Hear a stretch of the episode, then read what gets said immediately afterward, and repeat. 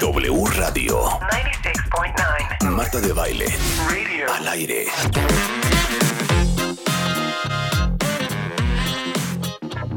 Es que es impresionante. Oigan, son las 11.37 de la mañana y cambiando un poco el ánimo, la verdad es que a mí sí me tiene muy impresionado la cantidad de parejas, sobre todo parejas eh, jóvenes, que están teniendo problemas para tener hijos. Yo siempre he preguntado, Gerardo, si esto es una cosa de esta generación, porque estamos de acuerdo, cuentavientes, yo no sé si han tenido estas conversaciones con sus papás o con sus abuelos, pero en la época de nuestros papás, como que esto de la infertilidad, yo no sé si es porque no se hablaba o porque no se sabía de eso, pero está con nosotros el doctor Gerardo Barroso, él es ginecólogo, es cirujano certificado en cirugía robótica, director de la clínica Nacer en la Ciudad de México, dedicado a resolver los temas de infertilidad eh, en México. ¿Es, ¿Es de ahora? ¿Siempre existió? ¿O ¿Cómo lo ven ustedes los doctores? Fíjate que sí, yo creo que es muy, muy atinado el comentario porque la infertilidad no existía. ¿Verdad La, infir- no? la fertilidad se acaba de reconocer en el 2010 como enfermedad y es muy cierto. Debe ser uno de los problemas evolutivos de la vida. Así como la expectativa de vida probablemente en los años 60 era alrededor de los 55, 56 años, estas son enfermedades nuevas. Nuestros Sí. abuelos nunca padecieron de infertilidad. Oye, tenían 10, 12, 14 hijos. Y a los 25 años se habían cumplido con sus expectativas Sí, reproductivas. sí, sí. Entonces, ¿O es porque los tenían antes? tiene que ver, un, hay un tema de- de- de- del tiempo, pero de que es un problema global, hay 80 millones de infértiles en el mundo. 5% de la población en Europa procede de un, procedimiento de reproducción asistida y la tasa de natalidad es de cero. Y lo que tú dices es muy cierto. La edad es el factor principal que mueve el, proce- el proceso de fertilidad. ¿Por qué? Porque el tiempo pasa y hay un proceso de envejecimiento. Claro. ¿Qué nos topamos hoy? Hoy el problema es que fuera de la definición, porque son definiciones muy estáticas, relacionadas a que si hay que esperarse, que si estás nervioso, que espérate un año. La realidad es que hoy es una dinámica diferente. Hoy vemos jovencitas, parejas por abajo de los 28 años con problemas de fertilidad, que se les acaban los óvulos. Claro. Es que les voy a decir cuál es el asunto, cuentavientes. Por un lado, el discurso es, oye, no tomes una mala decisión por prisa. O el otro es, oye, si te dan los 35 años y no has podido encontrar con quién reproducirte, tus probabilidades estadísticamente de que tengas eh, más complicación para embarazarte son muy altas. Pero por otro lado, ahora más que nunca, sobre todo las mujeres, pero ¿saben qué? También los hombres, Gerardo.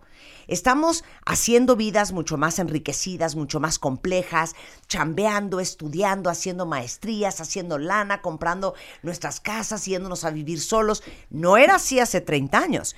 Entonces, obviamente, estamos posponiendo el embarazo.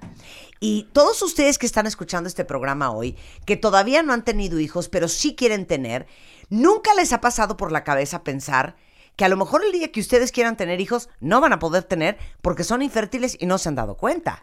Que esa es la pregunta principal. Claro. La pregunta que tenemos que hacernos no es somos infértiles, sino cuál es mi grado de fertilidad. Y la otra, que tocaste un punto bien importante, es la primera causa de no embarazo es el hombre. El espermatozoide hoy tiene un proceso de envejecimiento. Al igual que la diabetes y la hipertensión, el hombre cada vez vemos más problemas de, de infertilidad.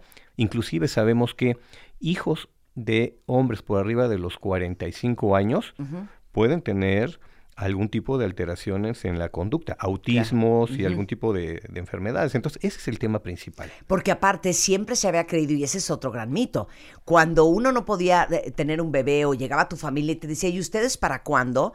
Siempre te volteaban a ver a ti como mujer, porque creíamos que la mujer era la responsable de no poderse embarazar. Pero claro, hoy en día es 50-50, si no es que más, y la cuenta espermática, la calidad de los espermatozoides, este, y todo eso también tiene que ver con el tema de infertilidad. Pero dime una cosa, ¿de qué depende si alguien es fértil o no? Y hoy, todas las mujeres que me están escuchando y todos los hombres que quieren tener hijos, pero todavía eso no va a suceder, pueden hacerse un estudio, por ejemplo, nada más para estar enterados si podrían, si quisieran, Fíjate, o no. fíjate que hoy tenemos la capacidad en la mujer específicamente, que ese es el factor principal. O sea, la mujer es el factor principal en el 80% de las condiciones porque tiene que ver con la reserva de óvulos que tiene. Porque es una reserva que se va a acabar. Y es la que hay. No, no hiciste más a los 18. Y se acaba. Y se acaba. Esos son. Naciste con los que son y esos son los únicos. Entonces, nuestro mejor momento reproductivo, que es entre los 28 y los 32 años, la probabilidad de embarazo no está por arriba del 20-25%. Una mujer de 40 años tiene menos del 5% de probabilidad de lograr un embarazo. O sea, una mujer que ya hizo carrera, hizo maestría, un doctorado, tiene 39 años, tiene un problema serio para lograr un embarazo después de ese tiempo. Y lo que hacemos hoy es, primero, podemos hacer una evaluación de esa reserva ovárica. A mí me ha tocado ver chavitas de 27, 28 años con una reserva muy disminuida y que están pensando, olvídate de casarse, quieren irse a hacer su maestría, ni siquiera tienen novio y no saben qué es lo que va a suceder. Entonces ya tenemos que contemplar el tema de si congelamos o no congelamos óvulos, si preservamos esa fertilidad en el futuro, qué es lo que vamos a hacer. Y la otra es un tema muy dinámico, desafortunadamente. Eh, la evaluación de estas cosas ha sido, ha sido muy eh, eh, sin tono. ¿Qué quiero decir? Ahora que tuvimos el consultorio MOA que nos fue increíble, muchas de las preguntas es, nadie sabe hacia dónde va. No tiene certidumbre porque la que su doctor la mandó porque estaba nerviosa, la que lleva cuatro meses tomando pastillas, la que hicieron tres inseminaciones, al final del camino no tienes parámetros objetivos que te ayuden a evaluar si está funcionando o no el, tratamiento. Si estás perdiendo tu tiempo. Te, pongo un ejemplo. Si tienes apendicitis, ¿qué haces? Vas y te quitas la apéndice. Y te operas. Si se te poncha una llanta, te cambias esa llanta.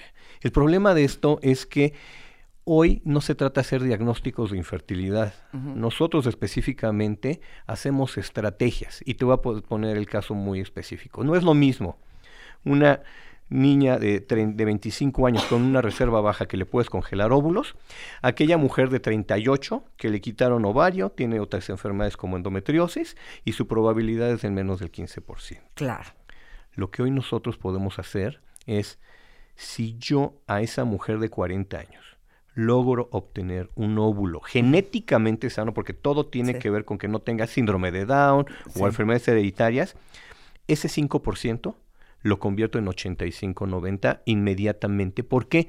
Porque ya es un óvulo fecundado sano. Claro. Entonces, lo resuelves. Entonces, dos cosas. Uno, la evaluación de la fertilidad se puede hacer en hombres, es muy sencillo, podemos hacer fragmentación de ADN, podemos hacer conteos, podemos ver qué tan funcional, no nada más cómo se ve, sino que sea funcional. Y en la mujer es muy fácil. Tu conteo de óvulos, tus niveles de hormonas, cómo estás de la tiroides, claro enfermedades también como la diabetes y sobrepeso que nos afectan. Claro, pero les digo una cosa que estaba pensando ahorita que estaba hablando el doctor, que a esta altura de la vida, en este 2018, yo creo que tanto las mujeres como los hombres tienen el derecho y también un poco la obligación a asumirse responsables de su maternidad y de su paternidad. ¿A qué voy con eso? Que antes estas cosas no te las cuestionabas porque lo natural era que un día te ibas a casar y que con esa persona ibas a tener hijos. Eso era por default. Pero hoy en día estamos tan inmersos en lo que cada uno está haciendo como su proyecto de vida personal, que tú tienes, aunque tengas 27 años, seas mujer, seas hombre, o 28 o 32, así como vamos al ginecólogo y vamos al dentista, ir a ver qué onda con tu fertilidad y qué onda con tu maternidad, indistintamente de lo que vaya a pasar a futuro. Porque uno nunca sabe si vas a encontrar pareja, si no vas a encontrar pareja. O sea, uno tiene que asumir el control si quieres ser mamá y ser papá y hoy estás soltero y no has encontrado con quién, este, de qué vas a hacer en el futuro. Y porque hoy hay tantas parejas este, y padres homoparentales, ¿no? Parejas este, eh, homosexuales que también tienen el derecho a ser papás, que deberían de estar pensando en irse a revisar, tanto hombres como mujeres, de cómo están. Ahora, en Nacere, eh, obviamente todos los tratamientos, desde la evaluación más sencilla hasta lo más complejo. Fíjate que uno de los objetivos es, a mí cada vez que me preguntan qué es lo que hago, no hago tratamientos. O sea, yo lo que hago, hago plataformas en las cuales hacemos una estrategia reproductiva. O sea, no es si me vienen y me dicen, te vas a hacer una fertilización in vitro o te vas a hacer una inseminación. No, yo tengo que hacer un cálculo de, de, nomios y tengo que asegurarte que si yo el tratamiento que hago, tengo que prácticamente asegurar ese, ese éxito. Tenemos la capacidad de hacer estudio genético en la implantación, en el embrión. Hace poco ganamos el, el Premio Nacional en, en Salud Reproductiva de una pareja. Fíjate, fíjate lo que, muchas gracias, pero fíjate lo que, lo que, lo que, lo que tú habías dicho. Era una pareja eh, cero discordante, en donde... ¿Qué es cero discordante? El cero discordante es en donde él es portador de VIH y ella no. Entonces, evidentemente, pues no pueden tener relaciones en condiciones naturales por la, por la probabilidad de contaminación. Lo que nosotros hicimos fue tomar el esperma, separar el virus de la inmunodeficiencia, limpiarlo, inyectarlo directamente al óvulo y logramos un embarazo gemelar sin infección a la madre ni a los hijos. No me puedo creer. Entonces es, la, e, e, es hoy el grado de complejidad reproductiva que podemos hacer y prácticamente asegurar que las cosas, y como tú bien, bien dices, podemos planear de aquí a 5 a 8 años ¿sí? con la fertilidad eh, de, las parejas. Claro, porque de veras, se los digo, uno nunca sabe, a lo mejor no encuentras con quién y no vas a tomar una decisión por desesperación. Entonces, oye, pues prefiero congelar mis óvulos y a lo mejor tener esa alternativa, tener esa opción, por si al final del camino, pues ahora sí que no encuentro varón por ejemplo. ¿Dónde está Nacere? Nacere estamos en Paseo de Tamarindos, 90, en Bosques de las Lomas, ahí en Arcos Bosques. Nuestra página es nacere.com.mx y nuestro teléfono es el 91 35 01 21 y el 01800 227 76 76. Al igual tengo mi página que es gerardobarroso.com.mx. Y para las dudas que tengan, de verdad es que desde la última vez que tuvimos en, consultorio MOA han sido tantas y tantas dudas que hemos tratado de resolver y que afortunadamente nos ha ido muy bien. Ay, qué bueno, Gerardo. Pues muchísimas gracias por venir. Te felicito mucho. El doctor Gerardo Barroso es ginecólogo, cirujano certificado en cirugía robótica y director de la clínica Nacere en la Ciudad de México. Es Nacere, que es N-A-S-C-E-R-E.com.mx eh, acuérdense lo que siempre les digo, share knowledge, compartan la información. Si conocen a alguien que podría ocupar este segmento, pásenselo en el podcast. El teléfono es 01800-227-7676. Instagram es Clínica Nacere y en Facebook Nacere Clínica. Gracias Gerardo, un placer tenerte Gracias, Marta. Y qué increíble la labor que estás haciendo. Gracias porque ahora sí, a Time Sensitive Issue, 11.50 de la mañana en W Radio. Eh, para todos los que viven en Guadalajara, eh, que nos están escuchando o que piensan a lo mejor ir pronto, les quiero hablar de un evento imperdible. Se trata de una de las aperturas más esperadas del año para los amantes de la tecnología. Es la nueva Samsung Experience Store que abre puertas en Guadalajara a partir de hoy y es la única tienda de tecnología en México con un concepto interactivo y diferente que los deja probar realmente los productos. Pueden encontrar desde smartphones, tablets, wearables, además de gadgets de realidad virtual, tienen computadoras, pantallas y muchas otras cosas. Tiene zonas de experiencias, mesas interactivas y obviamente el servicio de los especialistas de Samsung para guiarlos con los mejores consejos. Es el Samsung Experience Store, está en Andares, en Guadalajara, a partir de hoy, para que se lancen a conocerla. Y luego, a ver, ¿cuándo fue la última vez que comiste gelatina?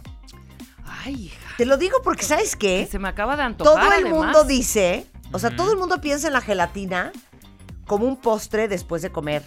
Sí, totalmente. El otro día desayuné gelatina. No, también como desayuno, yo a veces he desayunado es delicioso desayunar gelatina. Delicioso. Oye, se los pregunto porque sé que muchos se olvidan de lo práctica y lo buena que es la gelatina.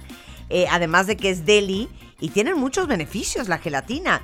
Tiene grenetina que ayuda a reparar y mejorar los tejidos del cuerpo por toda la proteína que tiene. También te ayuda a la piel para que se te vea más bonita. La gelatina es buenísima para el pelo, cuentavientes, y para las uñas, porque tiene colágeno. Y por si fuera poco, es una gran fuente de hidratación. Y lo mejor es que la gelatina no tiene ni grasa ni colesterol. Quiero gelatina para la mañana, me antojaste. Yo voy a Deberían de habernos mandado gelatina de Gary, qué mala onda. Pero si quieren, coman gelatina más seguido, de repente se nos olvida. De Gary tiene muchísimos sabores tiene uno. Son las mejores. Te voy a tomar una foto. De Tiene Gary, les voy una- a tomar tiene una foto una- para que vean mi alacena que bueno, que tienen tengo. una gelatina de sangría. Sí, no sabes la delicia. sí. Y de naranja, que es mi favorita. Y de cereza también. Tiene muchas presentaciones como las tradicionales o las de agua, de que son las de agua. Tienen de leche, tienen light y aparte tienen grenetina sola por si se les ofrece. Fáciles de hacer cualquier súper. Que viva la gelatina. Con esto hacemos una pausa regresando. Inspark, el primer parque de realidad virtual en la Ciudad de México. No saben qué cosa más impresionante. Regresando. Este mes, en Revista MOA, Diego Luna en portada con el poder del no. Una simple palabra que puede cambiar tus relaciones y tu vida. Diego nos cuenta que le quita el sueño y su no más difícil. Además, en tu chamba sufren de juntitis, acaba con ella. Reconoce las relaciones tóxicas y huye. Y si tienes dudas de tu terapeuta, aguas, podría ser un impostor. impostor. MOA Septiembre, una edición para aprender a poner límites sin culpa, sin pena y aprender a decir Revista de Marta de Baile.